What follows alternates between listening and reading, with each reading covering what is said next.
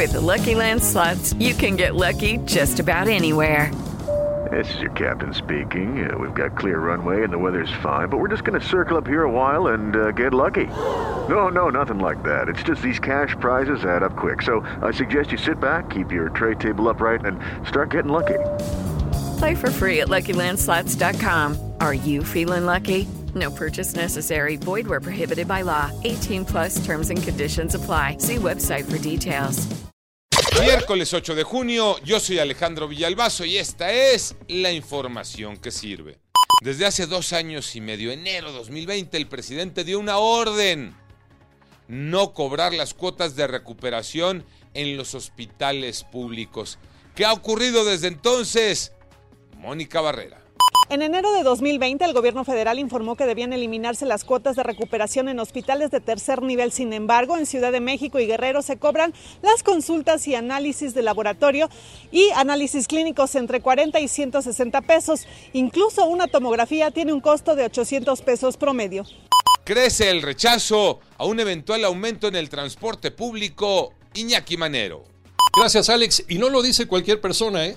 Son especialistas universitarios en economía quienes dan un rotundo no a la petición de incrementar la tarifa del transporte público, esto es en el Valle de México. Y es que la investigadora del TEC, Leticia Armenta, dice que un eventual incremento, escuchen esto, le pegaría muy duro al bolsillo de las familias y podría mostrarse en una inconformidad de ciudadana. Este aumento se va a sumar a la escalada de precios por la inflación e inevitablemente ocasionaría la reducción de gastos en las familias mexicanas. Eso dicen los especialistas y sería un problemón. Bueno, eso lo dije yo. Uruguayo, mundialista. Jugó en Italia, en Inglaterra, en Francia, máximo goleador en la historia del PSG.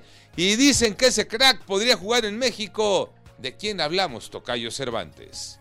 Así es, Tocayo. Al menos tres equipos de la Liga MX están interesados en traer a la figura del fútbol uruguayo, Edinson Cavani. Hablamos de Monterrey América y del Toluca. La situación es que él pide 8 millones de dólares al año, más primas y bonos por objetivo. Vamos a ver si uno de estos tres se anima después de que el jugador uruguayo quedó como jugador libre tras su paso por el Manchester United. Yo soy Alejandro Villalbazo, nos escuchamos como todos los días de 6 a 10 de la mañana, 88.9 y en digital a través de iHeartRadio. Pásenla bien, muy bien, donde quiera que estén.